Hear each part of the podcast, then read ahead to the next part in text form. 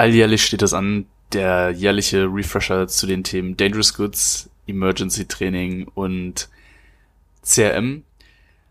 Und ja, man kann da auch durchfallen. Deswegen äh, heißt die Folge 51 gefährlicher Stoff für Cruise. Viel Spaß dabei.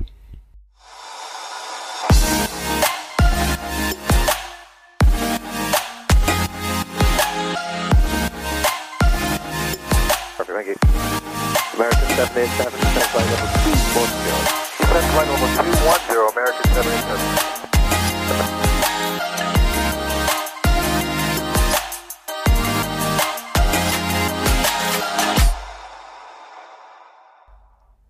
Guten Tag, herzlich willkommen. Äh, hier ist Folge 51, gefährlicher Stoff für euch, Leute. Ähm, ihr seid gerade auf dem Stepper oder aufgestanden und noch in Trance. Äh, herzlich willkommen, Fensterplatz ist hier, mein Name ist Felix. Mir gegenüber, sogar live und in Farbe, ich hätte es heute Morgen gar nicht für möglich gehalten, mm. sitzt mein Bruder Florian. Hallo Leute, herzlich willkommen zurück.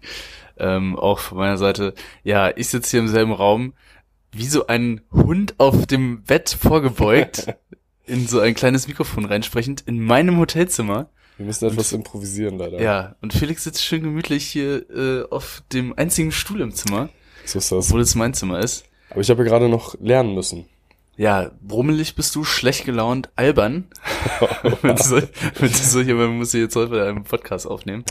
Ja, ähm, ja es war äh, tatsächlich wieder ähm, ja alles sehr sehr spontan heute zu organisieren, ähm, aber hat ja zum Glück geklappt.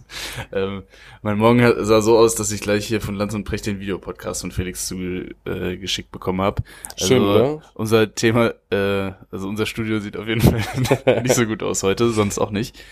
Ähm, sieht viel besser aus. Wir haben auch bessere Getränke am Start. Äh, ja gut, die Getränke, äh, stimmt. Wobei, vielleicht war es ja auch Kuba Libre und das sah nur so aus wie Cola. Und die schrubben sich da in Wahrheit an rein. Das wäre geil. Ja. So ist das. Genau, Folge 51, gefährlicher Stoff für Cruise. Äh, was da genauso gefährlich an den Stoffen ist, äh, sagen wir später, weil äh, bei Felix steht seine eigentlich nicht nur bei dir, also bei mir in äh, ein, zwei Wochen, weiß jetzt gar nicht genau auch. Deswegen hat sich das angeboten. Äh, womit wir uns jährlich rumplagen müssen. Dazu später mehr, aber erstmal können wir ja so ein bisschen erzählen, was bei uns in letzter Zeit anstand, wieso das heute eigentlich so ein krasses Hin und Her hier war und so weiter. Ja. Äh, soll ich anfangen? Entnehme ich der Pause, die du der gemacht Pause hast? Der Pause kannst du entnehmen, okay. dass ich nicht in der Lage war, eine gescheite Überleitung zu finden und du bitte übernehmen sollst. Noch am Husten hier. Ja, eigentlich nicht so wirklich spannendes. Die ganze Zeit immer fleißig durch die Gegend gedüst. Ich hatte jetzt nicht so wahnsinnig spannende äh, Stops in letzter Zeit. Das ändert sich aber nächste Woche, weil ich hoffentlich das erste Mal an Bergen bin. Da freue ich mich mega drauf. Bin ich ganz gespannt an der norwegischen Küste. Ähm, ansonsten ist es ja, wie man auch den Medien entnehmen kann, mittlerweile äh, nicht mehr ganz äh, so schwer. Wir haben es letzte Folge schon besprochen. Also das Chaos ist allgegenwärtig, egal wo man hinguckt ähm, die Leistung gerade der dienstleistenden Betriebe lässt im Moment etwas zu wünschen übrig, hauptsächlich natürlich durch den Personalmangel bedingt, weil da doch jetzt sich im Nachhinein herausstellt, dass zu viele Leute entlassen wurden während der Corona-Pandemie. Ähm, und das ist natürlich auch so, gerade bei uns jetzt auf Kurzstrecke, ähm, so das, was im Moment eigentlich am meisten Unruhe reinbringt, einfach weil es vielfach Mangelverwaltung ist, was man machen kann. Also entweder viele Gäste schaffen es gar nicht rechtzeitig an Bord zu kommen oder sie verpassen halt ihren Anschlussflug, weil wir mit massiv Verspätungen rausgehen. Ähm, es ist jetzt halt auch so, dass durch den Krieg in der Ukraine und dementsprechend die Luftraumsperrung ähm, sehr viel militärischer Verkehr und halt auch zusätzlicher Verkehr über Deutschland abgefertigt wird. Dementsprechend gibt's halt auch in Deutschland momentan sehr viele Flüge, die ähm, geslottet werden, also von denen seitens der Flugsicherung festgegebene Startfenster festgelegt wird, an das man sich dann auch zu halten hat. Ja, und das ist natürlich dann auch keine sehr gute Kombination. Also wenn man sozusagen bodenseitig schon Mangelverwaltung macht und halt, keine Ahnung, vielleicht die Cleaner zu spät kommen oder der Cateringfahrer zu spät kommen oder Passagiere, die von einem Anschlussflug kommen, zu spät kommen und man dann den Slot verpasst, den man vorgegeben hat, dann ist halt das Chaos vorprogrammiert. Das heißt, äh, je später am Tag, desto größer meistens auch die Verspätung. Äh, so rein erfahrungsgemäß bei uns auf Kurzstrecke kannst du halt eigentlich wirklich nur Zeit rausholen, indem du halt einen schnellen Turnaround machst am Boden. Und das heißt ja. halt auch, dass sofort alle Dienstleister ähm, parat stehen müssen, wenn wir da reingerollt kommen. Und das ist halt momentan nicht der Fall. Also es scheitert manchmal einfach schon daran, dass keiner des Bodenpersonals äh, da ist, der den Flieger überhaupt annimmt, also Treppenrand fährt, das äh, Stromkabel steckt, äh, manchmal fehlen einfach Busse. Ja, also im Moment ist es wirklich ähm, das so das vorherrschende Thema bei uns eigentlich. Ähm, ja, Personal- schade. Das Personalkarussell dreht sich, würde ich sagen. Ja, da ist auf also- jeden Fall einiges an Mangel vorhanden und Druck auf dem System und das zu entlasten an allen Ecken und Enden fehlen einfach Leute. Ne? Ja, es ist natürlich jetzt auch schwierig, da irgendwie einen Schuldigen zu finden, weil ich glaube, jetzt Anfang des Jahres hätte jetzt niemand von uns damit gerechnet, dass wir diesen Sommer doch wieder einigermaßen unbeschwert durch die Gegend fliegen können und das halt auch in einer Zeit oder in einer Anzahl, wie es halt eher 2019 noch der Fall war. Trotzdem muss man natürlich sagen, wenn man jetzt bestimmte Flughäfen anguckt und äh, man ja auch weiß, dass da während der Kurzarbeit viele Leute entlassen wurden, ähm, dass man da vielleicht von dieser Kurzarbeiterregelung nicht ausreichend Gebrauch gemacht hat. Wie dem jetzt auch sei, it is what it is. Wir müssen jetzt damit irgendwie klarkommen und äh, das Beste irgendwie draus machen. Ich denke mir halt ganz oft, was so ein bisschen unterschätzt wird, ist halt die, also viele Leute, die jetzt halt am Boden arbeiten, die, ähm, oder beziehungsweise generell, die haben ja geregelte Arbeitszeiten. Die machen halt ihre Schichten, 6 bis 14 Uhr meinetwegen, und dann können die halt nach Hause gehen. Bei uns, wenn wir halt anderthalb Stunden Verspätung haben, dann heißt das für uns meistens, dass sich das alles ganz, ganz weit nach hinten zieht. Wir können ja nicht mal eben dann gehen und sagen, okay, wir lassen jetzt mal alles stehen und liegen. Naja, und Das ist man, halt ein bisschen nervig, ne? also gerade bei euch, dass man dann eventuell auch äh, Flüge, die danach noch geplant sind, gar nicht antreten kann. Ne? Genau, dass also, unsere wenn du Umläufe auseinanderfliegen und das ist halt auch immer doof, ne? Ja, also sehr, sehr viel Bewegung, sehr, sehr viel Umplan, sehr, sehr viel Chaos. Ja. Ja, Nee, sonst, ähm, weiß ich gar nicht. Also rein fliegerisch war jetzt echt die letzten Wochen, seitdem wir das letzte Mal aufgenommen haben, relativ unspektakulär. Ach nee, doch. Ich hatte äh, tatsächlich eine äh, Kollegin äh, dabei, die wir im Cockpit mitnehmen mussten, weil der Flieger sonst zu voll war. Und äh, die hat, äh, die hört unseren Podcast. ah, witzig. Ja, ganz witzig. Und dann hat sie äh, erzählt, sie hat mich dann an der Stimme erkannt. Ich dachte, jetzt kommt so eine, so eine, so eine bisschen zweideutige Story, aber Nee, nee, nee. nein. Äh, ja, viele Grüße. Würde ich Ja. sagen. Viele Grüße. Kann man den Namen sagen oder ist Hat das mich gefreut, weiß ich nicht. Aber ähm, Du weißt den Namen nicht mehr. nee, ich weiß nicht, ob wir den Namen sagen dürfen. Ah, dürfen. okay. Ja, äh, Felix tippt an seinem EFB rum, deswegen übernehme ich mal ganz kurz. Also Ich war aber auch ähm, fertig ich kann, eigentlich. ja, ja, ist gut. Ähm, also ich kann so viel sagen, auf jeden Fall, ähm, da es bei mir fliegerisch ja sowieso meistens nicht so viel los ist, wir machen ja fliegerisch nicht so viele interessante Sachen. Äh, ich hatte allerdings äh, ein richtig cooles Layover, weil wir mal wieder seit langer Zeit mal wieder zwei Tage frei hatten. Also im Moment gibt's echt viele coole Umläufe. Es entspannt sich, nachdem Corona so ein bisschen abgeflacht ist bei uns. Also jetzt auch für August ähm, vielleicht die Chance, dich mal mitzunehmen, was natürlich richtig cool wäre. Ähm, so erst August. Weil ich für August äh, jetzt requesten muss. Ja, gut. Ja. Äh, Wäre auf jeden Fall mega nice. Da waren wir äh, an äh, einer großen asiatischen Destination mit zwei Tagen Zeit. Das war auf jeden Fall richtig nice. Ganz coole Crew dabei gehabt. Und ähm, ja, das äh, war auf jeden Fall ganz gut. Jetzt im Moment ist es auch so, dass bei äh, uns auch auf jeden Fall wieder äh, ein paar Leute fehlen, würde ich sagen, was äh, sich insofern für uns ganz gut finanziell auswirkt. Also wir müssen jetzt wieder ein bisschen mehr arbeiten. Das stört mich aber gar nicht so, weil man ein bisschen mehr verdient auf jeden Fall. Mhm. Und äh, meine drei Off-Tage zwischen dieser Tour und der nächsten, äh, die jetzt heute quasi, nee, gestern losgegangen ist, weswegen wir uns dann aber jetzt heute auch getroffen haben, ähm, habe ich in Kroatien verbracht. Und äh, ich bin also quasi direkt mehr oder weniger ähm, mit durchgepackten Koffer weiterge äh, weitergeflogen. Und äh, deswegen kann ich auf jeden Fall auch ein Lied davon singen, wie das jetzt aussieht an den Flughäfen. Also mein Flug nach äh, Split, der ging äh, um 10 Uhr morgens. Ähm, und äh, ich bin dann an dem Flughafen angekommen, von dem ich geflogen bin. Äh, ich will jetzt aus äh, Gründen, zu denen ich gleich noch komme, jetzt nicht sagen, welcher Flughafen das war. Und die Schlange für die Sicherheitskontrolle, die ging auf jeden Fall durch das ganze Terminal. Ich habe das erst gedacht, dass die, äh, dass das so eine Eincheck-Schlange gewesen wäre oder so. Dann habe ich meinen Koffer abgegeben, habe den Check-in-Typen so gefragt, ey, äh, ist das hier die Schlange für irgendwie das, den Check-in oder für die Sicherheitskontrolle? Also nee, für Sicherheitskontrolle. Ich so, oh, was glaubst du, wie lange das jetzt dauert? Also ja, mindestens eineinhalb Stunden. Und ja, Abflug war halt in zwei Stunden. Eine frühere Verbindung ging halt nicht, weil äh, ich halt ja, gelandet bin und dann dementsprechend gleich weiter musste. Also war die schnellste Verbindung. Ich hätte jetzt nicht Mhm. früher ankommen können. Und äh, ja, dann habe ich ähm, mal kurz den Joker Crew-Kontrolle gezogen. Deswegen, äh, ich weiß nicht, ob die, die Leute uns da äh, durchlassen dürfen eigentlich. Deswegen sage ich jetzt mal nicht den Namen äh, von dem Flughafen, aber äh, das ging dann dementsprechend in fünf Minuten durch. Habe ich Schwein gehabt, also habe ich echt sehr, sehr viele Leute überholt. Ähm, und ja, dann war ich dementsprechend dann halt äh, ja früh genug dann auch am Abfluggate. Hätte aber gar nicht so früh da sein müssen, weil Slot, Ja. Verspätung. Ähm, ja, eine Stunde Verspätung hatten wir am Ende.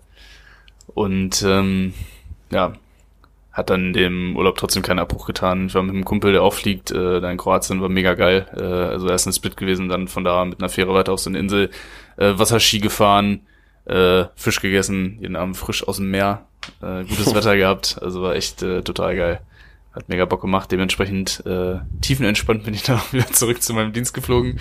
Natürlich auch wieder mit der obligatorischen Stunde Verspätung. Und Felix und ich waren ja letztes Jahr zusammen in Istanbul. Und dreimal darfst du raten, welcher Kapitän an Bord dieses Flugzeugs mich zurückgeflogen hat. Tja, klein ist die Welt. Ja, der letzte von unserem Istanbul-Umlauf, also mega witzig. Und ähm, ja, dann war eigentlich der Plan, dass ich jetzt hier mh, an unserem gemeinsamen Stationierungsort sozusagen ein bisschen Bereitschaft abpimmel. Dem äh, wurde jetzt aber ein schnelles Ende bereitet. Und jetzt haben wir uns jetzt hier so ein paar Stunden getroffen, haben ein paar Stunden Überschneidung und äh, dann muss ich schon weiter und äh, meinen Dienst gen Asien antreten. Also äh, das war heute Morgen so ein bisschen hin und her, ob äh, ich jetzt noch da bleiben kann oder ob ich schon los muss, bla bla bla. Hat jetzt zum Glück gepasst und äh, ja, jetzt haben wir noch paar Stunden zusammen und äh, nutzen die unter anderem jetzt für die Aufnahme dieses äh, Podcasts. Wahnsinn. Ist ja quasi live. Am Sonntag früh kommt die ja raus Genau. und es ist Freitag jetzt. Also es war auf jeden Fall äh, relativ viel los, macht aber irgendwie mal Spaß, finde ich, wenn man unterwegs ist. Äh, irgendwie Ja, ich muss nur sagen, also jetzt gerade mit diesen Verspätungen, also muss ich ehrlich, äh, also jetzt auch mal so eine kleine kleiner Aufruf hier an die deutschen Potatoes, die äh, zuhören, beziehungsweise einfach mal so generell. Ich finde, ich weiß nicht, wie du das jetzt so wahrnimmst, aber ich finde halt wirklich, dass Deutschland in vielen Bereichen noch so eine gewisse Überheblichkeit hat und immer noch denkt, dass wir so Weltspitze sind. Aber so in ganz vielen Bereichen, also gerade Infrastruktur, muss ich echt sagen, ist halt Deutschland wirklich mittlerweile so was von schlecht. Also egal ob Straße, Bahn oder Flug. Also alleine jetzt, was du gesagt hast mit den, ich habe heute Morgen schon gesagt, ne? Ähm, diese Sicherheitskontrollen, ne? mh, In München zum Beispiel läuft, läuft das relativ äh, suche gerade alles, ne? Also Ja, alles ja. eigentlich ganz entspannt. Und ich kann mich noch dran erinnern, Suche? vor fünf oder sechs Jahren haben die ja warte mal, diese, Suche? ja, Was ist das für eine Sprache?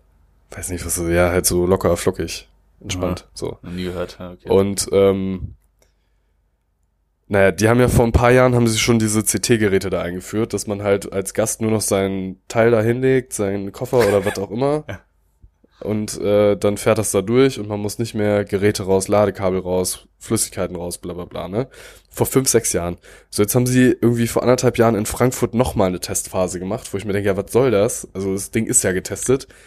Kauft doch diese Dinger einfach und Föderalismus. knall, knallt die da überall hin. Ja, aber es ist ja eigentlich, das verstehe ich halt auch nicht, eigentlich ist, äh, ja, sehe ich Föderalismus, aber die Sicherheitskontrollen unterliegen ja der Bundespolizei. Und das wäre mir jetzt neu, wenn die Bundespolizei föderal organisiert ist. Ich glaube, das ist tatsächlich der Umfang und wie die das machen, ist Ländersache, wie das organisiert wird. Okay, ist mir aber auch egal. Also ich finde, diese Geräte Ja, müssen halt einfach überall stehen, Mhm. weil das ist natürlich sowas von ein Beschleunigungsfaktor, wenn die Leute einfach nur noch ihren Kram da drauflegen Ja. und durchgehen und nicht jedes Mal die ganzen Sachen auseinandergefriemelt werden müssen. Das ist natürlich, also ich meine, ich finde natürlich auch, wenn jetzt äh, Passagiere Unmengen von Handgepäck mit an Bord nehmen, finde ich natürlich auch scheiße, weil das auch immer dafür sorgt, dass natürlich für, für nicht jeden Platz dann da ist und das Ja. natürlich auch beim Boarding länger dauert. Aber ich kann die Gäste dann natürlich insofern auch verstehen, weil die natürlich kein Interesse daran haben, ihren Koffer aufzugeben, wenn ich danach noch irgendwie drei Stunden warten muss. Und ich meine, ich habe jetzt diese Bilder zum Beispiel aus London Heathrow gesehen oder äh, Schiphol. Das ist ja geisteskrank. Also diese Kofferberge, die da stehen. Mhm. Und die Leute warten einfach äh, zweieinhalb oder drei Stunden nach dem Flug noch auf ihren Koffer. Wenn er denn mitkommt, also Ja, dann hast du noch Glück gehabt. Der kann ja auch einfach ja- weg sein, ne? ja. Also gerade wenn du einen Umsteigeflug hast oder so. Und ich habe jetzt gesehen, also in äh, so eine große deutsche Airline macht das jetzt so, dass das auch digitalisiert werden soll, also dass die Gäste gleich direkt auch wissen, okay, der Koffer ist nicht mitgekommen und dann kann man das quasi digital gleich nachschicken lassen. Also du kriegst gleich, der wird automatisch umgebucht. Also du musst nicht mehr zu Lost and Found gehen und sagen, ähm, ja, ja, weiß nicht, hier buch das auf den nächsten und ich bin jetzt da, sondern das wirklich digital. Also wird im nächsten Flieger direkt nachgeschickt. So dieses äh, Rush Baggage heißt, nennt sich das ja, ne? Wenn es nachgesendet wird. Also nicht. Oder wenn man es mitnimmt, also wenn im Prinzip der Koffer ohne Härchen Passagieren habe ich Passagieren habe ich nichts zu tun. Ja, aber das ist also, das muss ich halt echt sagen, das ist wirklich, ähm, das wundert mich auch bei diesem äh, BDL-Gipfel da jetzt oder dieser Politikgipfel über die Luftfahrt. Hätte ich jetzt auch echt erwartet, dass endlich diese diese scheiß Geräte eingeführt werden und nicht mehr testen oder was weiß ich, baut die überall hin. Also ich meine, es ist ja generell auch nervig, überhaupt sein Handgepäck da durcheinander zu friemeln und einfach mal machen. So, das hm. funktioniert schon. ist jetzt ausreichend getestet nach sechs Jahren. Ja, und äh, macht auf jeden Fall irgendwie mal so ein Namensding äh, an euren Koffer. Vielleicht können wir nicht da weit, weit was liefern. Aber ja, auf jeden Fall so ein Anhänger mit, mit Namen, Adresse schadet auf jeden Fall nicht. Also ja, wenn das Ding wirklich, Fall. wenn das Ding weg ist. Oder halt AirTags, sollen auch ganz praktisch sein. Aber die kosten halt relativ viel, dass man quasi wie so ein ähm, wie so ein Standort von seinem Koffer jederzeit einsehen kann. Lohnt sich allerdings eigentlich wahrscheinlich eher für viel Flieger. Ja, also. und ich glaube, es gibt auch so AFID-Tags, ne? Dass man, ähm, also das gibt's glaube ich auch. Hm. Ja, ja, ist vielleicht noch eine ganz coole Idee, so ein QR-Code zum Scannen auf dem Koffer. Ja. Aber das würde natürlich auch für die, ne? für die Anonymität sorgen. Ja gut, aber dafür gibt's ja den, äh, den Anhänger eigentlich. Vom ja, aber ich meine, also es wäre ja, wenn du, ähm, wenn du jetzt nicht willst, dass jeder deinen Namen irgendwie liest oder so. Hm. Weißt du? Na ja. gut, das besprechen wir vielleicht gleich nochmal. Ja, auf jeden Fall echt. Habt ihr Interesse an Fensterplatz-Kofferanhängern? Sagt uns Bescheid. Ja, wir haben schon was geplant. Vielleicht äh, kommt da bald was. Mal sehen.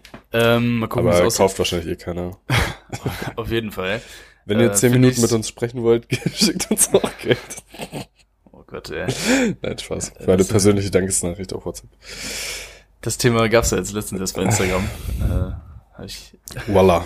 hab ich erst mal verpasst. Aber du hast mich dann ins Bild geholt. Klar. Ähm, auf jeden Fall, ähm, Gala-Reporter Felix. Was, genau. Auf jeden Fall, was wollte ich jetzt sagen?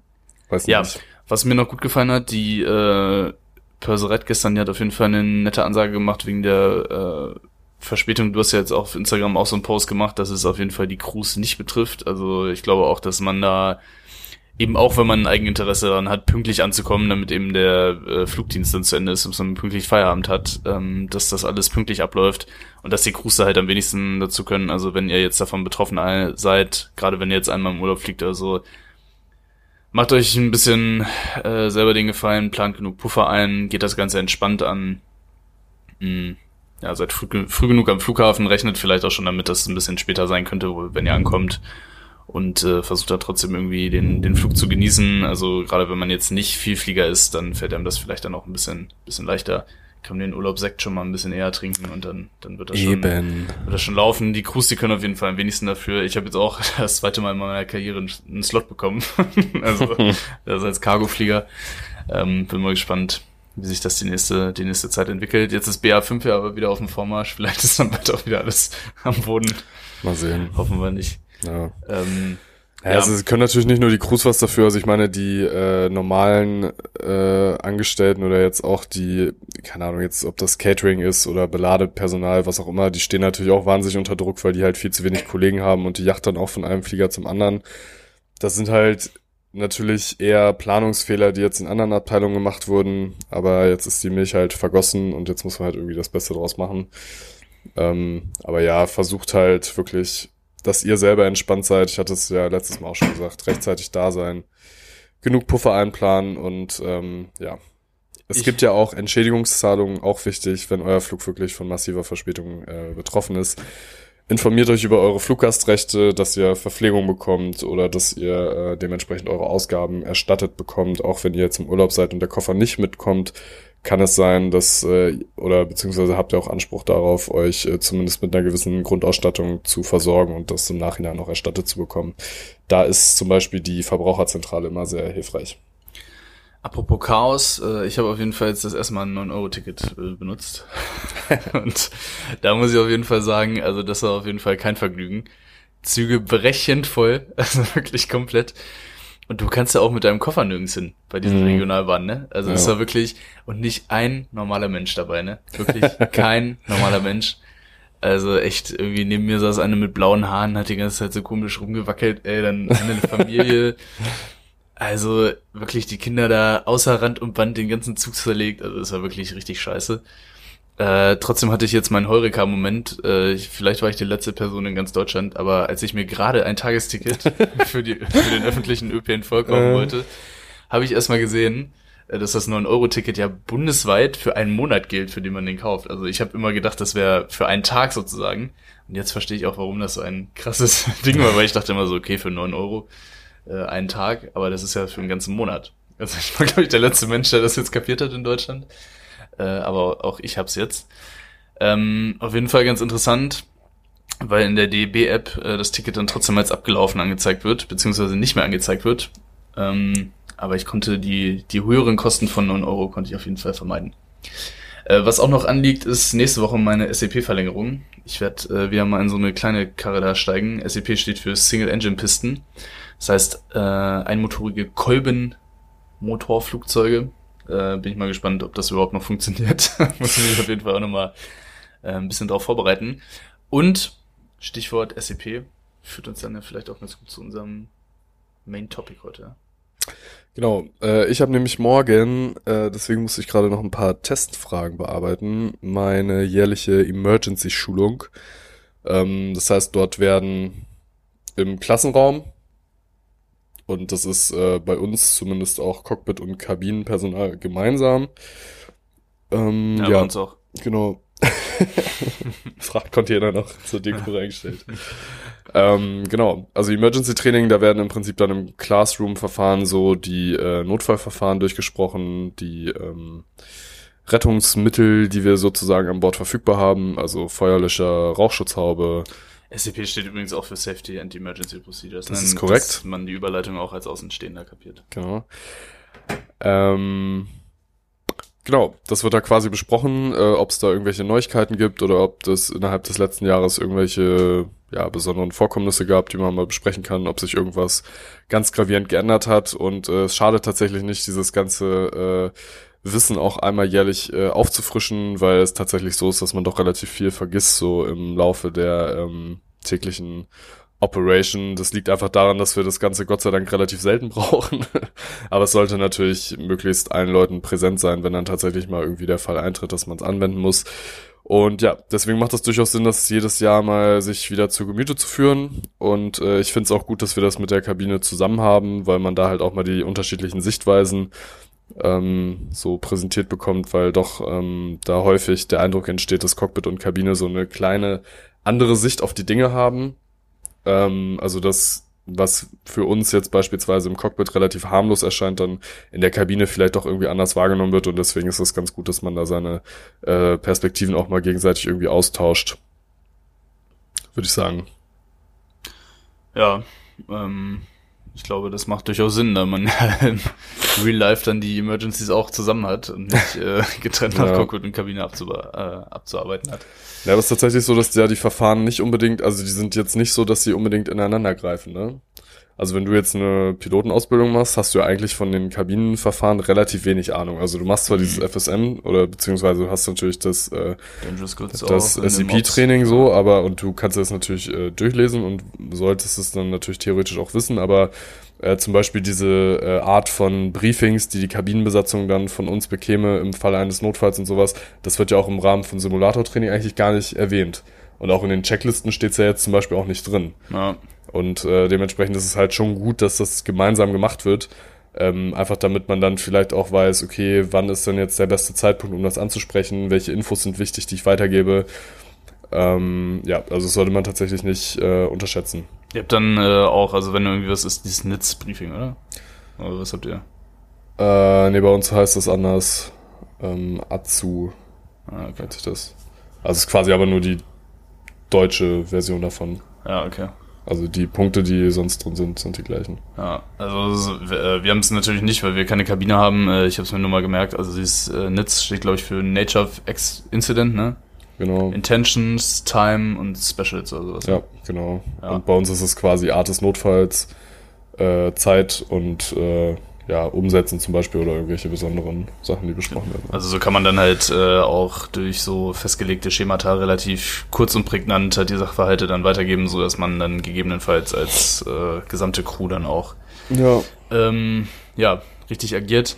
Äh, wir als Cargoflieger, wir haben auch jährlich so eine äh, Schulung halt, die uns äh, auf den äh, aktuellen Stand bringt, beziehungsweise die gelernten Inhalte nochmal äh, auffrischt in den Bereichen äh, Gefahrgütern. Das spielt halt ja in unserem Bereich jetzt äh, eine größere Rolle. Ne? Also für uns ist halt äh, schon wichtig, dass äh, im Frachtflugzeug, dadurch, dass da halt auch äh, Stoffe transportiert werden dürfen, die jetzt im normalen Passagierflieger nicht transportiert werden dürfen, ähm, ja eben von uns geflogen werden, dass wir da auch nochmal genau wissen, was sind da Grenzwerte eventuell von Stoffen, die äh, an Bord sind. Also ist halt unter Umständen festgelegt, dass ähm, ja, bestimmte Gefahrstoffe eine bestimmte Menge dann nicht überschreiten dürfen.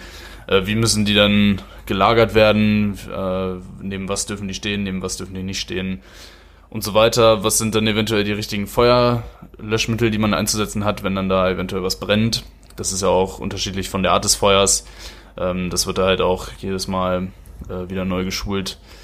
Also das äh, ist mehr oder weniger so dieser ganze Bereich Dangerous Goods. Mm, Dann gibt's immer noch so eine Erste-Hilfe-Schulung, das haben wir auch, weil wir unter Umständen auch Passagiere zum Beispiel an Bord haben, sind das, ob das jetzt Frachtbegleiter sind oder halt ähm, Familienmitglieder eventuell, die dann mal mitfliegen oder halt äh, Kollegen, die äh, sogenannte Deadhead-Flüge dann bestreiten, also die nicht aktiv Part der Crew sind, aber die dann irgendwo hin äh, mit uns fliegen. Wenn da mal irgendwie was sein sollte, müssen wir natürlich auch dann in der Lage sein, die unter Umständen dann, ja, erste Hilfe mäßig richtig zu versorgen. Und äh, das finde ich auch auf, ist auf jeden Fall eine sinnvolle Sache, das jährlich aufzufrischen, weil was du schon gesagt hast, man braucht es halt eigentlich nie. Und es ist aber trotzdem wichtig zu wissen, wenn da mal was ist, zu wissen, wie man dann, ja, wie man dann vorgehen muss. Ähm, weil man, ja, vergisst die Sachen dann doch äh, in der Regel wieder relativ äh, schnell, wenn man sich nicht damit beschäftigen muss. Ja, also es muss tatsächlich so in Fleisch und Blut übergehen, ne? Also man muss wirklich einfach das abspulen, quasi automatisch. So kann man es eigentlich sagen. Also es muss alles so ein Automatismus werden. Ja, wobei ich auch schon sagen muss, also je mehr man diese Schulungen gehabt hat, desto mehr bleibt auch hängen. Also gerade so, wenn man das erste Jahr dabei ist, dann ist das ja eh schon alles übelst viel. Und äh, ja, von daher ist es dann auch schon immer mal äh, ganz gut, dass man sich dann wieder damit beschäftigen muss. Ähm, bei uns wird auch jedes Mal ein äh, Test gemacht, äh, deswegen auch gefährlicher Stoff, haha. Also man kann natürlich wollen. Ähm, ja, also es wird, äh, es werden dann zum Beispiel Fragen für die aus dem Inhalt von dem ähm, Manual gestellt, wo das alles hin, äh, wo das alles drin steht.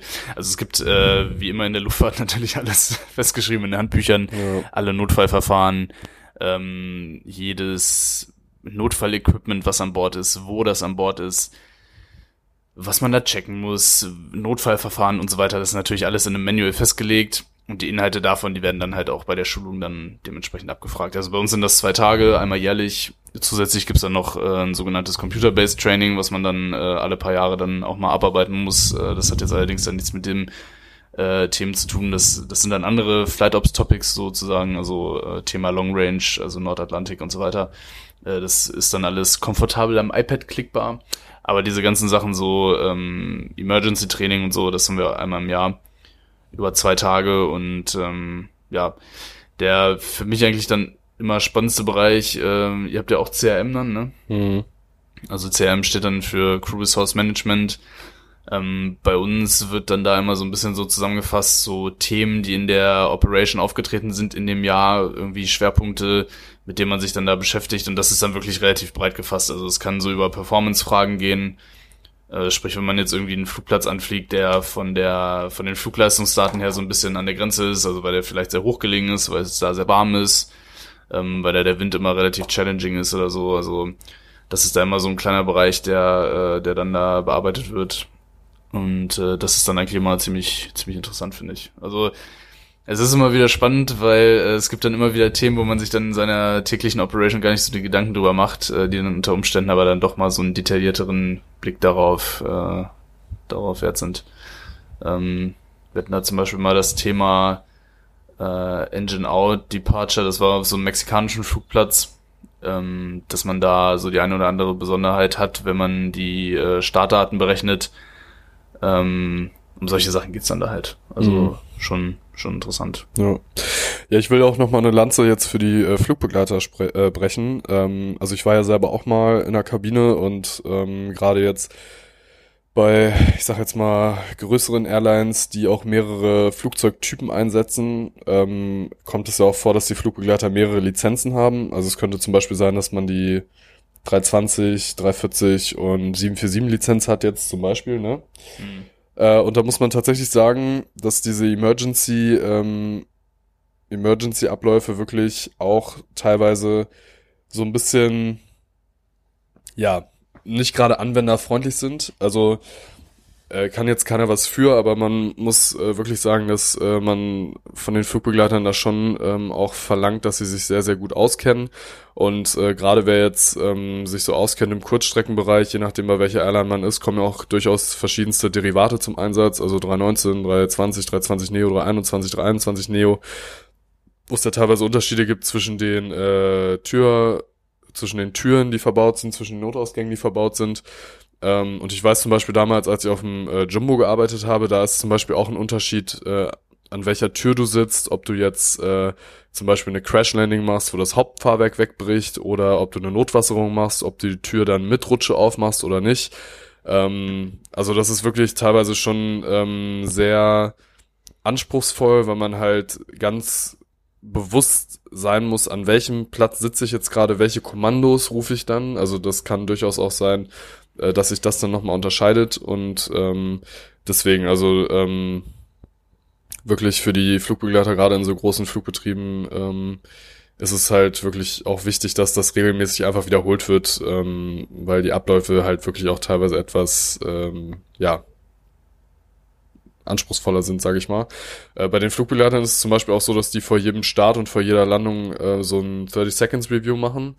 Äh, da gibt es bestimmte Fragen, also da wird, sollen die zum Beispiel kurz durchgehen, ähm, an welcher Tür sitze ich denn jetzt gerade, was ist meine Tür, äh, ist der Wahlhebel in der richtigen Position, landen oder starten wir über Wasser oder über Land, was sind die Kommandos, die ich dann rufe und sowas.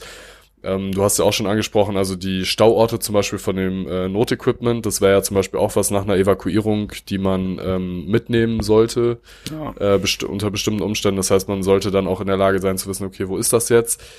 Alles ähm, gestaut, weil man muss sich ja mal vorstellen, wenn was passiert, und wir haben das jetzt diese Woche erst gesehen, in Miami ist ähm, ein Flieger verunglückt, bei dem ist das äh, Hauptfahrwerk weggebrochen, meine ich, ne, nach der Landung.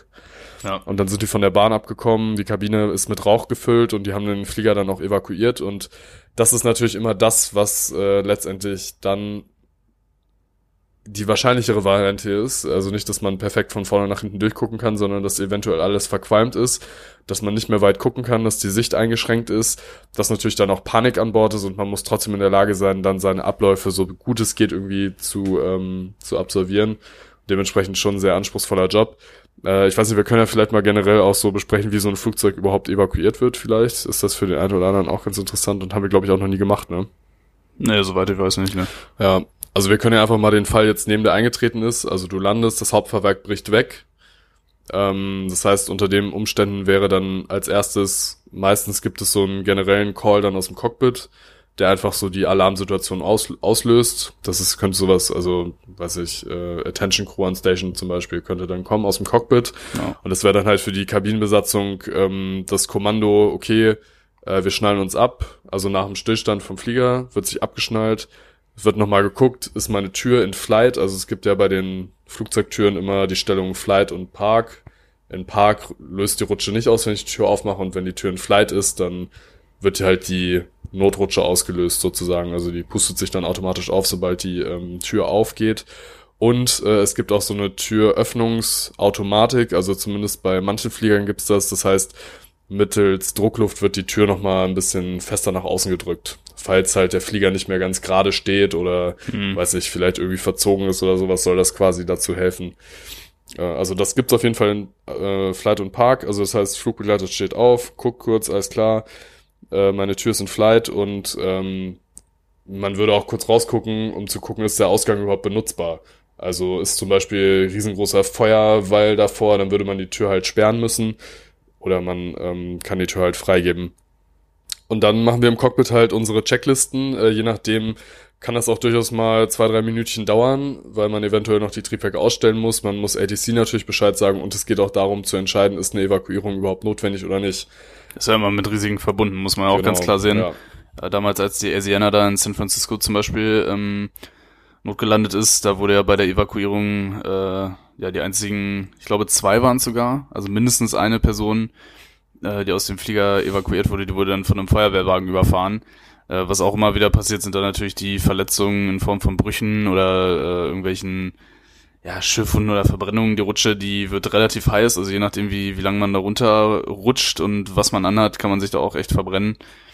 Ähm, ja, also dementsprechend so eine Evakuierung ist nicht ungefährlich. Also man überlegt sich dann da tatsächlich ja. äh, immer sehr genau, ob man das äh, macht oder nicht. Genau, man muss ja jetzt zum Beispiel auch davon ausgehen, wenn das Hauptfahrwerk jetzt zum Beispiel nicht mehr intakt ist, ähm, dann ist der Flieger vielleicht auch zu einer Seite geneigt. Das heißt, die auf der einen Seite sind die Notrutschen verkürzt quasi oder steiler im Winkel, auf der anderen Seite flacher.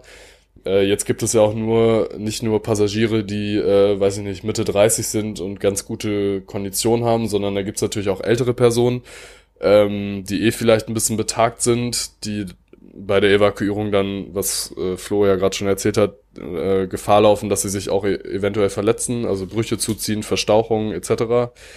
Ähm, also das sind alles Sachen, die man dann durchaus abwägen muss. Also so eine Evakuierung ist halt auch nicht mal eben so gemacht und ähm, genau, das ist halt dann der Entscheidungsprozess, der vor dem Cockpit halt stattfindet. Ähm, das ist jetzt schwierig, da so eine pauschale Einschätzung zu geben, wann evakuiert man jetzt oder nicht.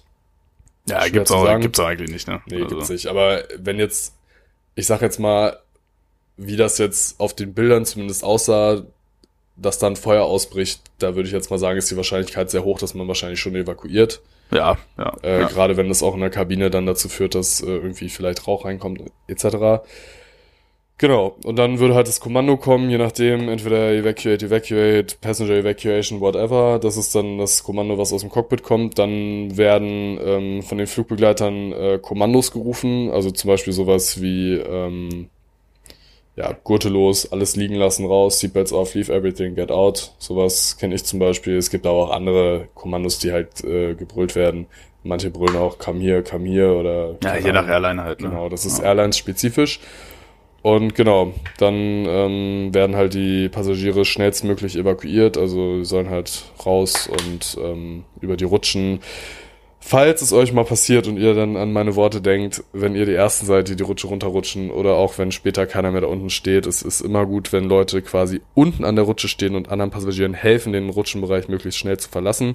Normalerweise werden die ersten beiden Passagiere auch eingewiesen, dass sie bitte unten helfen sollen, aber ich würde jetzt mal meine Hand dafür ins Feuer legen, dass wahrscheinlich im Eifer des Gefechts nicht jeder sich noch dran erinnert, beziehungsweise dass natürlich auch alles total schnell geht und wahrscheinlich auch wie im Film läuft, aber das ist zumindest so der Idealfall. Ja, es kommt ja darauf an, ob man die Notlandung geplant hat sozusagen, also ob man ja. schon im Vorfeld wusste, dass man wahrscheinlich evakuieren muss oder ob dann halt wie bei so aber einem eingewiesen Unfall... Wird immer, eingewiesen wird immer. Also die ersten beiden Gäste kriegen andere Kommandos als die, also so kenne ich das zumindest. Okay, ja gut, das ist halt die Frage, ja. wie, inwiefern die das ja, dann, die dann halt auch jemand so genau. auf halbem Weg da die Rutsche runter ja. sind ob ja. dir noch jemand zuhört. Und ähm, genau, so ist dann der Ablauf. Und sobald dann alle Gäste raus sind, wird die Kabine natürlich nochmal abgesucht, ob irgendjemand ähm, noch ähm, drin geblieben ist. Natürlich immer unter der Voraussetzung, dass das jetzt ohne große Eigengefährdung passiert. Also wenn jetzt äh, das Feuer schon in der Kabine ist, dann wird kein Flugbegleiter mehr äh, von vorne nach hinten durch den Flieger rennen. Ähm, so ehrlich muss man dann auch sein, ist natürlich auch ähm, ja, äh, nachvollziehbar, weil es die Frage, ähm, ob man dann tatsächlich noch helfen kann. Und dann wird natürlich noch Equipment mit rausgenommen und dann geht draußen natürlich die Arbeit für die Crew weiter, weil die Gäste gesammelt werden müssen. Ähm, ich sag mal, wenn das Ganze an einem Flughafen passiert, kann man davon ausgehen, dass die Feuerwehr auch schon da ist und natürlich die Rettungskräfte, die dann auch dafür sorgen, dass die Passagiere nicht äh, allzu verstreut durch die Gegend irren, sondern dass man die konzentriert dann irgendwie sammelt. Ähm, genau. Und das ist im Prinzip sowas, wie grundsätzlich sich mal jemand überlegt hat, wie so eine Evakuierung laufen soll. Wird ähm, ja auch äh, nachgewiesen in den Zertifizierungstests. Da muss äh, genau. jeder Flugzeughersteller, wenn das Flugzeug zugelassen wird, nachweisen, dass mit der Hälfte der verfügbaren Notausgänge alle Passagiere in 90 Sekunden das Flugzeug verlassen äh, können.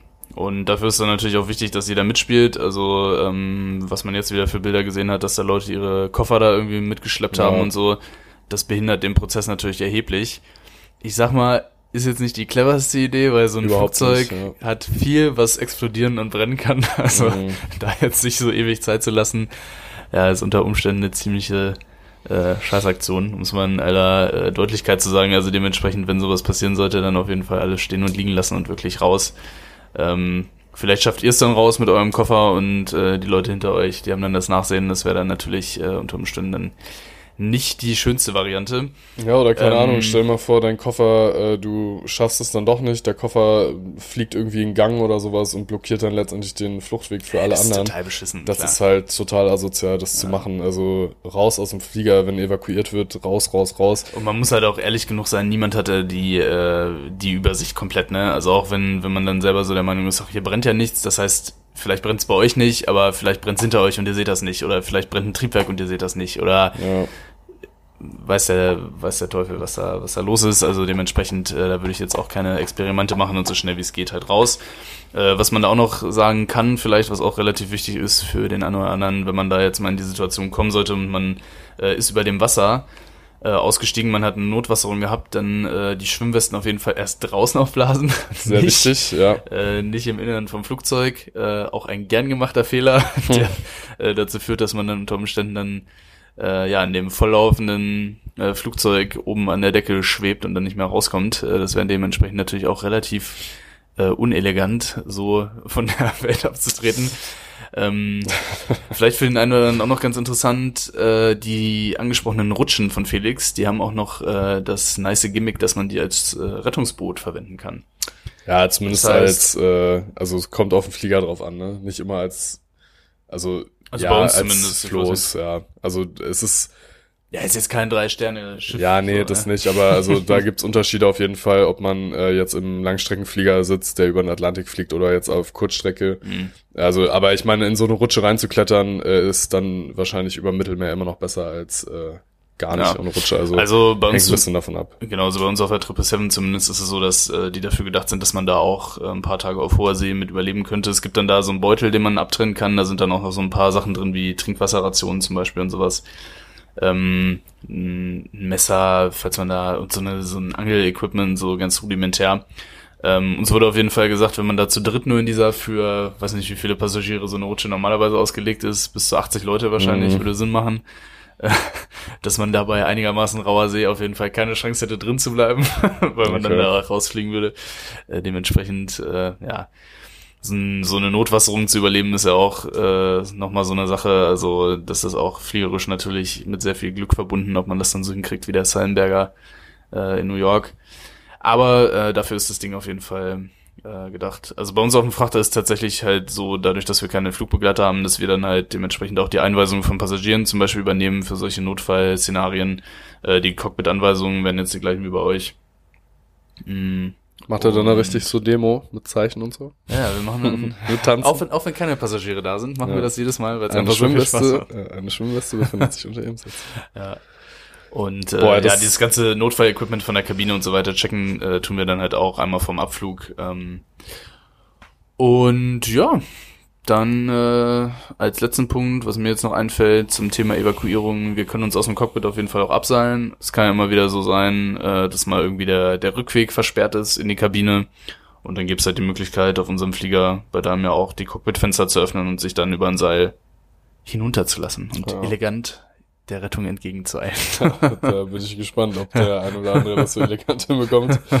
Äh, ich habe noch einen Tipp für alle angehenden Flugbegleiter. Mir ist das nämlich mal passiert, jetzt wo wir gerade bei das Passagierbriefing über die Demo gesprochen haben. Also je nachdem, es gibt ja Airlines, bei denen das über Video läuft. Es gibt aber auch noch die althergebrachten, wo das alles in feinster Handarbeit hingeklöppelt wird Boah, vom ey. Flug. Da die ersten Male, ey, ich würde mich so schämen, ey. Äh, ja, und ich weiß, also da sind wir nach Tel Aviv geflogen und ich äh, bin halt, ähm, also es gibt ja Flieger jetzt äh, 319, 320, da musst du das ja am Notausgang machen. Also du Mhm. stehst am Notausgang in der Mitte der Kabine, musst halt da auch dein ganzen Equipment mitnehmen, also den äh, Demo-Gurt, die Sauerstoffmaske, die Safety Card und auch die Schwimmweste, je nach Destination, wo du halt hinfliegst.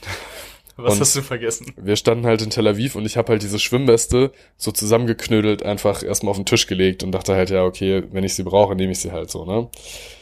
Ja, und dann äh, kam es halt zur Schwimmweste und ich stand halt im Gang, wollte die kurz aufklappen und ich habe, das Ding war so verknotet. ja, ohne Scheiß, ich stand da einfach dann so anderthalb Minuten in der Mitte von diesem Flieger. Jeder hat mich angeguckt und ich habe diese Schwimmweste versucht, auseinander zu klamüsern. Äh, Es war so peinlich. Das wäre nämlich so ein Klassiker, äh, Oh. was mir auch passieren würde. Oh mein Gott, war das so unangenehm. Oder du hältst so die Sauerstoffmaske über einen und zack, würde er so auf den Kopf das- fallen, ja. würde so auf den Kopf fallen von dem Passagier oder so. Da wäre Ja. ich genau der Typ für, ey, ohne Scheiß, sowas Ja. würde mir passieren, ja. Und ähm, ich habe es dann letzten Endes irgendwann mal hinbekommen, aber es war sehr, sehr unangenehm. Deswegen mein äh, Tipp für alle angehenden äh, Flugbegleiter, entwirrt diese Schwimmweste, bevor ihr zur Demo geht und ne, fein säuberlich dann über die Sitzlehne hängen, äh, damit man sie dann auch ganz elegant überstreifen kann. Weil das war echt sehr, sehr unangenehm. Hat der Rest dann so mit der Ansage auch gewartet auf dich? ja, klar. Boah, Das war ja das Unangenehme. nice. ja. Äh, Richtig das. unnachgiebig. naja, den kannst du nicht einfach weiter vorlesen, wenn, wenn die. Ja, ja, klar. Also, ja. Und was auch immer ganz witzig ist, wenn man einen Kollegen hat hinten, der dann, oder eine Kollegin, die halt hinten irgendwie Faxen macht, wenn man im Gang steht und nach hinten guckt. ist auch immer geil. und dann selber total lachen muss und äh, Ja, aber ich habe mich gestern gefragt, wo guckt man hin? mh, einfach nach hinten. Ja, ne? Ja, Am besten in den Gang irgendwo auf dem Boden, ne? ja. Ja. Aber ich meine, also es kommt einem immer so vor, als wenn man da voll auf dem Präsenzteller steht, aber wenn man mal ehrlich ist, also die meisten Leute gucken ja eh nicht mehr hin. Ja, aber es ist trotzdem irgendwie eine komische Situation, finde ich. Ja, also, aber eigentlich ist das auch nicht, also ist jetzt nicht so mega schlimm, man gewöhnt sich dran. ja, klar. Also, Nee, es ist, äh, das ist eh ganz interessant. Ähm, es gibt ja den sogenannten Spotlight-Effekt. Kennst du das? nee. Äh, ist in der Psychologie sehr ausführlich untersucht worden. Ähm, gab zum Beispiel so eine so eine Studie, da haben die äh, Studenten in so einen vollen Hörsaal geschickt und ähm, mit so einem richtig peinlichen T-Shirt. Also ich weiß nicht, was da genau drauf stand, aber auf jeden Fall so, dass man sich unter normalen Umständen nicht in so einen Hörsaal äh, begibt. Und dann äh, haben die dann halt selber mit so einem Fragebogen dann im Nachhinein gefragt, ja, wie beobachtet hast du dich gefühlt, wie unangenehm war das, bla bla bla. Und äh, dann haben die die ganzen umstehenden Leute dann mal gefragt, ja, ähm, ist dir der Typ aufgefallen mit dem und dem T-Shirt? Kriegt keiner mit, ne? Kriegt keiner mit. Ja. Äh, nennt sich Spotlight-Effekt. Und je nachdem, wie ausgeprägt das bei einem ist, ähm, kann das echt tatsächlich sehr, äh, sehr, sehr äh, unangenehm sein. Also, äh, um noch mal so ein bisschen aus den Nähkästchen zu plaudern, ich glaube, bei mir ist der vielleicht, schon äh, ein bisschen mehr ausgeprägt, weil ich habe manchmal dann schon so das Gefühl, dass man dann so irgendwie angeguckt wird und dann äh, denke ich immer so, ja, Ja, in guckt, Uniform guckt man das. jetzt? Ja, zum Beispiel, genau. Ja. Und dann denkt man, ja, da ist man, glaube ich, auch, wird man auch öfter angeguckt. ja, dann schon, aber auch manchmal, äh, zum Beispiel, ich sag mal, wenn man ein bisschen mehr getrunken hat, ne, dann der hat man immer so das Gefühl, dass jeder das einem noch ansieht, dass, man man so ein merkt, bisschen am ja. Leiden ist. Ja. Äh, und ähm, dann, ja, weiß ich nicht, denkt man dann manchmal so, hä, bewege ich mich jetzt gerade irgendwie komisch oder gucke ich gerade komisch oder ja, safe. Oder ich denke grad so ich denke mal, mein Hosenstall ist offen. Ich habe Ja, irgendwie das einen denke ich nie. Popel in der Fresse oder so. so richtig ja, peinlich. Oder irgendwie noch so ein Milchbart oder Aber ich so. habe ich hab immer das Problem, wenn ich mich nicht wirklich so ein bisschen drauf konzentriere, so halbwegs freundlich zu gucken, ich guck wirklich, glaube ich, wie der angepistete, Ist so, angepisste ja. Mensch der ganzen Welt, so ein richtig angepisstes äh, Gesicht und dann denke ich Ja, aber weil immer, einem das auch Sicherheit gibt. Weil man denkt, okay, wenn ich so angepisst gucke, dann äh, traut sich auch niemand über dich zu lachen oder so. Weißt du? Das wäre jetzt so meine Theorie. traut sich niemand über dich zu lachen. Ja, wenn du halt irgendwo einen Puppel im, an der Backe hängen hast oder so, dann, und du angepisst guckst, stimmt dann. dann sagt halt, oder keine Ahnung, du hast, das sieht jetzt, weiß nicht, irgendein Assi-Autofahrer ist bei Regen durch eine Pfütze vor dir gefahren und du siehst halt aus, wenn du dir eingepisst hast jetzt zum Beispiel. so. Und du guckst halt übelst angepisst, als würdest du jedem einen in die Fresse ballern, der, der dir doof kommt. Dann lacht vielleicht keiner über dich, weißt du? Das wäre jetzt so meine Theorie. Hm. Aber weißt du, wer auf jeden Fall nicht unter dem Spotlight-Effekt leidet? Wer? Die Frau, die neben dir im Zug gesessen hat. Mit dem blauen Haaren. Der war das nämlich total egal. Oder äh, die hat nicht darunter gelitten, sondern die hat das genossen. Sie hat's richtig gelassen, ja. Ja. Vielleicht war die gerade unterwegs zum Casting von GNTM. Ah, ich sag mal, das ist schon sehr mutig sein müssen. Das Problem ist ja auch immer, ja gut, ich meine mit den blauen Haaren, das an sich wäre jetzt nicht das Problem gewesen. Ich sag mal, die hat sich Nee, auch so es die ganze Zeit so ein bisschen komisch auch bewegt und Ja. so.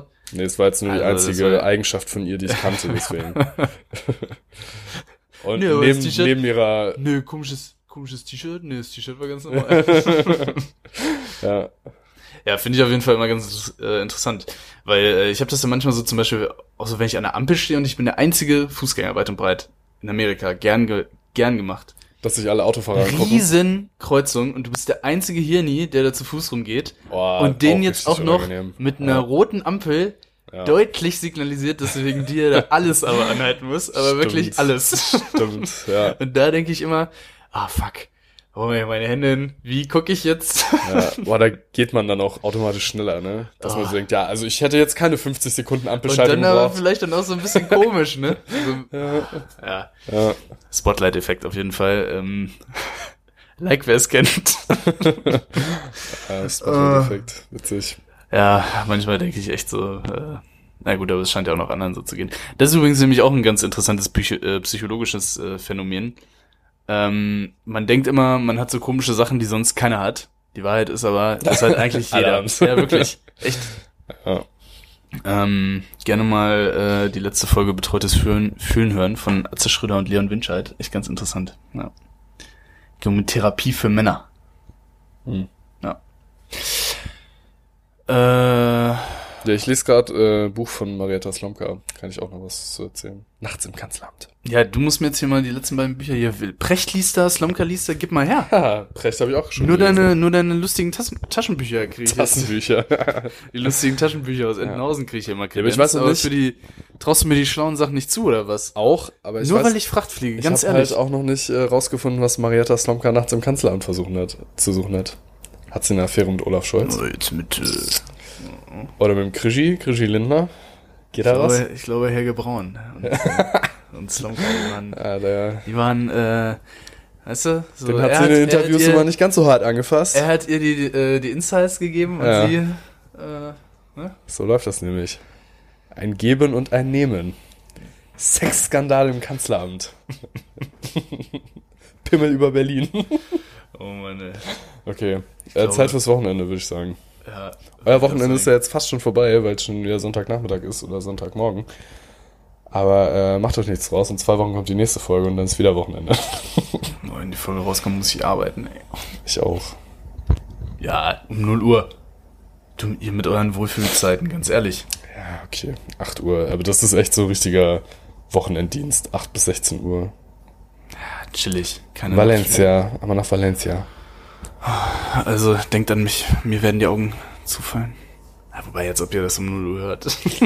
Wer weiß. Nicht ganz. Wenn man vom Feiern gerade kommt und auf dem Weg nach Hause ist. Ja, dann hört man äh, mit Sicherheit unseren Podcast. Ja, wenn man auf dem Weg nach Hause ist. Oder zum Einschlafen. Zum Einschlafen eignet sich ganz gut, glaube ich. Also, gute Nacht von meiner Seite. Ähm, Wir müssen vielleicht mal so ein bisschen Hintergrund. Ah, nee, eine, eine Sache hatte ich noch. Ähm, apropos Einschlafen. Oh, ja, apropos Einschlafen geht schnell. Ja, also ich bin raus. Tschüss. Apropos Einschlafen. Was mir eingefallen ist, auch Verbesserungspotenzial. Wieso gibt es Hotelzimmer mit einer unfassbar komplizierten Lichtsteuerung, wo man nicht vom Bett aus jedes Licht ausmachen Ja, kann? mega ätzend. Ey, Vor allem denke ich mir auch, warum kann ich denn irgend so eine scheiß Stehlampe von der Tür aus einschalten, aber nicht, wenn ich im fucking ey Bett ich liege. letztens wirklich richtig schönes Zimmer, groß. Aber so ein kompliziertes Licht, ey, das ist wirklich. Dann die Vorhänge, automatisch gesteuert. Finde den Schalter für die Vorhänge. ey, es war wirklich, ich habe da bestimmt fünf Minuten gebraucht, um da jedes Licht auszumachen, um die Vorhänge Ja. zu machen. Ne? Und dann denke ich mir echt so, oh, Junge, Junge, ey, Ja, ätzend. Ja, das man sollte, tatsächlich so eine wie ja. Deutschland, man sollte von den Besten lernen. Schaut euch das, äh, schaut euch gute Länder an, wo die Rente funktioniert, wo die Infrastruktur funktioniert, gucken, ob man das implementieren kann für Deutschland. An die. Hotels genauso. Pennt und mal, Föderalismus abschaffen. ja, pennt mal in anderen Hotels, guckt, Ja. ein Lichtschalter, fertig, neben dem Bett. Und Föderalismus abschaffen und Bildung reformieren. Bildung, Bildung, Bildung. Schule ist so wichtig. Wie man an uns sieht, sonst enden eure Kinder irgendwie als komische Menschen, die in so einem Mikro sprechen. Und jetzt ihr Abendprogramm wahrscheinlich umplanen müssen, weil es draußen nämlich gewittert. Ach, Ich plane gar nichts um. Na gut. Request, Heading, bla bla bla, Tour Void. So.